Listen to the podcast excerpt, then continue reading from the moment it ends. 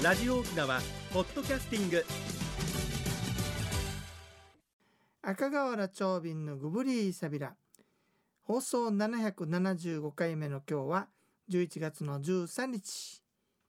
うちなくみ旧暦では10月の20日。馬の日やいびんや。さてこんな流歌があるんですよ。うふだなのくしにんぞみじのあゆん。おとふゆるあんがありにあみし。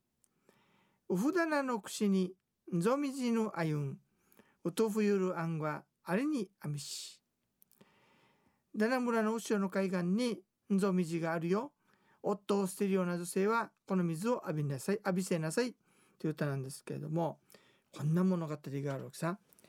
昔旦那村に若い夫婦がいたんだけれどもある夏の日に旦那さんがね、えー、釣りに出かけていってそのまま暴風に流されちゃって行方不明になったんですね。23年待っても帰ってこないもんだからこの奥さんは非常に美人だったんでね、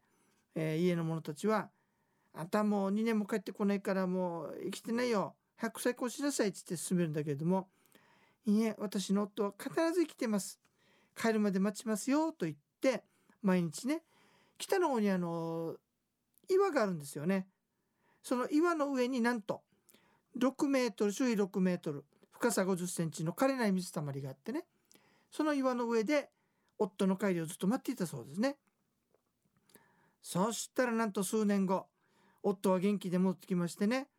2人はその後仲睦まじく家を起こして立身出世して幸せになったという非常にいいお話なんですね。そこで村人はね「うふだなのくしにぞみじのあゆんおとふゆるあんがありにあみし」まあ、んぞ水のようにね夫を捨てる女性はこの水を浴びせるといいですよっていうね歌ができたそうですよ。んぞみじの話いかがでしたでしょうかさて、えー、皆さん今度はね、えー、11月の26日になりますけれどもあの以前ね雨で流れちゃった空手会館の出発して富城城址公園の後を回りそれからあざとみぐすくの集落を散歩しつつこれに参加すると散歩が10倍楽しくなりますよっていうねいろんなネタを、聞きながら回るという散歩ツアーがありますよ。11月の26日土曜日になりますね。えっと9時半出発なんで、まあ、9時ぐらいに集合していただいてですねあの空手会館の資料室があるんですね。そこも見学しながら、えー、集落散歩をいたします。まあ、よく当たり前のように見てる風景がねとっても楽しいもんなんですよということを、えー、中心にお話を進めていきますので興味のある方は是非ご参加くださいね。えー、空手会館のホームページを開いていただくと申し込みできますからね。マッチョイビンドッサイ。それでは次のコーナーです。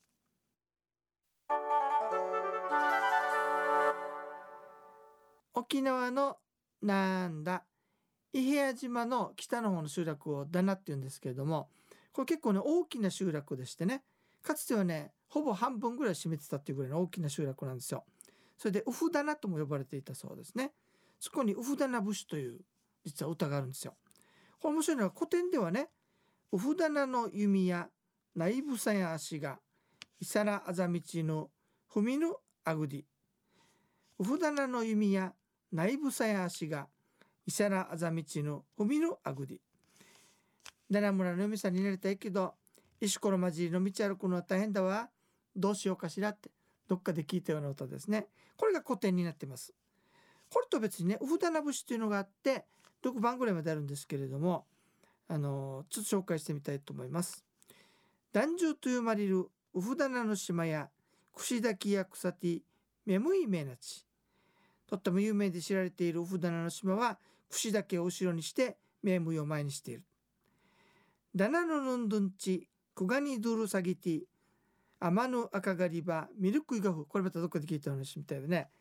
ダナのヌンドンチにあるクガニドールを下げてこれに火が灯されると豊かな中になりますよ。そして伊平屋の名物の一つ忍冬平町。忍冬平町の枝餅のつらさダナの宮らびのみもちじゅらさ。年頭平松は枝ぶりが美しい。ダナの乙女は身内が美しい。そしておふだなのくしにゾミジのあゆん。おとふゆるいなぐありにやみし。先ほど登場したとですね。これに対してねうとんふやびらんしとんふやびらん。生わらびやてどついやふたる夫も振りませんよ。姑も粗末にいたしませんよ。まだ若くて世間を知らなかったので一人だけ振ったんですというような歌詞があるようです。面白いのがさっきはさ「うだのぬみないぶさやし」がねあの石ころ道行くのは大変だわって歌なんだけどもね。今度この歌があるわけ。朝道がイメラゆな道がイメラワインやうざなむいうまちさびら。うざなむいっていうあの場所があるんですね。これ多分ですけど朝道はさっきの石ころ道ね。石ころ道かいらっしゃるの？それともゆな道だから海岸沿いかなと思うんだけど。砂道かいらっしゃるの？私はうざなむいでお待ちしていますよっていう歌詞があるそうです。これがね公民館の近くに柿が立ってるんですよ。なかなか面白い歌ですね。さてえーと、歌詞の中に先ほどの歌の歌詞の中にも出てきたんですが仁東平町という名所があります。これはねえっ、ー、と樹齢280年といった古い松なんですけれども年頭平松ってね年中の年に頭と当ててあるけなんで年頭っていうのかなったらあの地名が仁東原っていうんだって仁東原にある松だから仁東平町なんでしょうね仁東平町の枝餅のつらさ、だなのみやらびのみむちじゅらさ。忍冬平松は本当に枝張りが美しいね。旦那の乙女はみむちが美しいんですよっていう歌ですね。これあの今植えられてる木よりも前に美しい松があったんですって。でアニマスと呼ばれて非常に愛されてたんだけれども隣の伊是名島のこれ振り仮名振ってないんだけどね山という字に太いって書いて山と山田なのかサンダーなのか筑前という方がいましてね。これは、えー、山田筑前と呼んでおきましょうね。山田筑前という人がこれ切ってしまったわけね。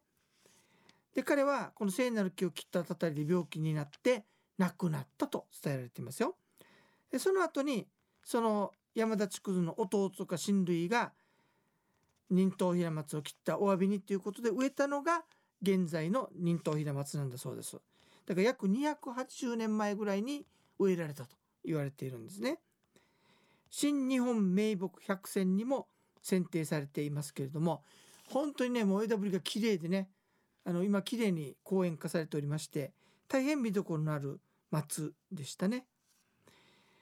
さて、えー、伊平屋島のねガイド講習ということで、えー、伺ったんですけれどもこれ伊平屋の人たちをね気質を表す言葉に伊平重帝という言葉があります。これはねあのよその島が言っている経済観念が薄いとか言われてるんですけれどもどういうことかっていうと伊平島って本当に山があって平地があって水があって海の幸山の幸にとっても恵まれてるんですよ。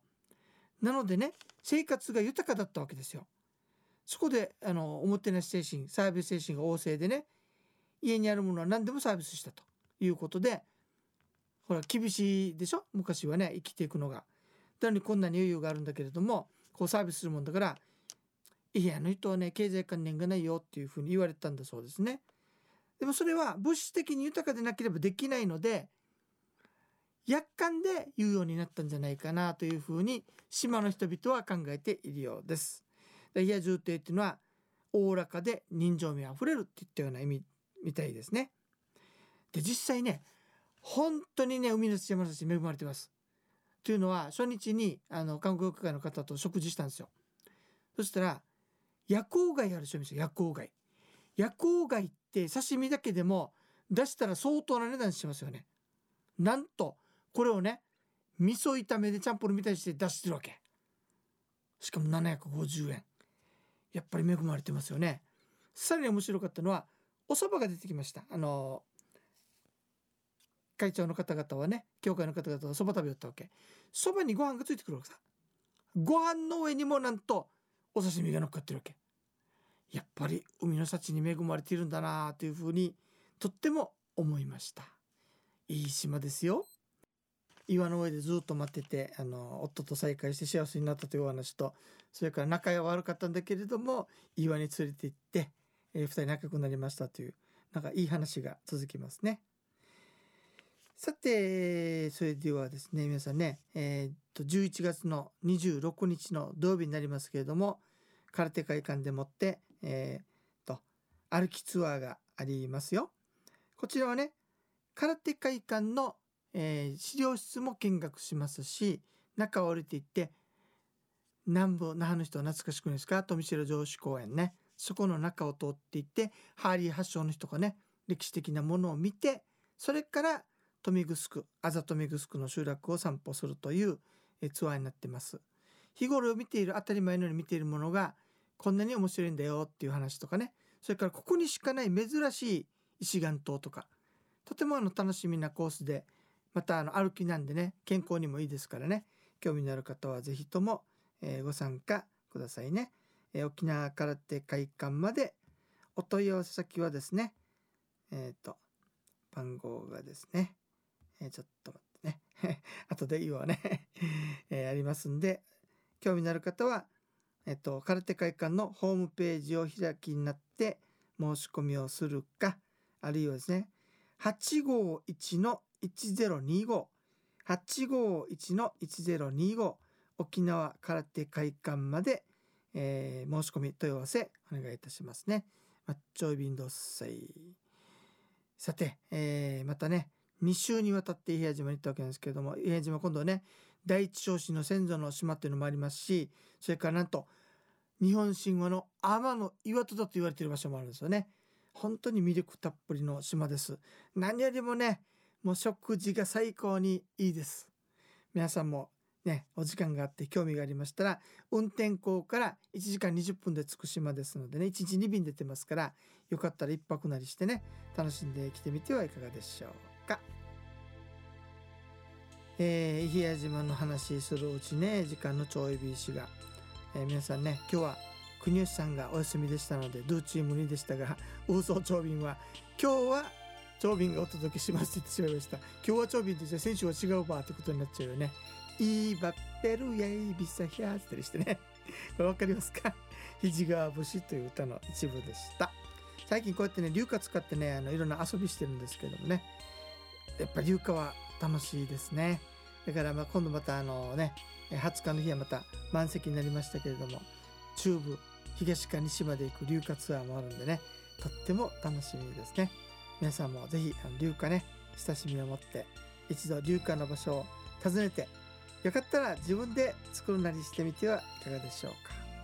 何しろ本当に足元にたくさんありますからね。何から見つけてるの？って聞かれたんですけどさっき出てきたようなそのあざしとかね。それから地域のあの何て言うんですか教育学校してる何々知ってあるでしょ？そういったものから大体探してます。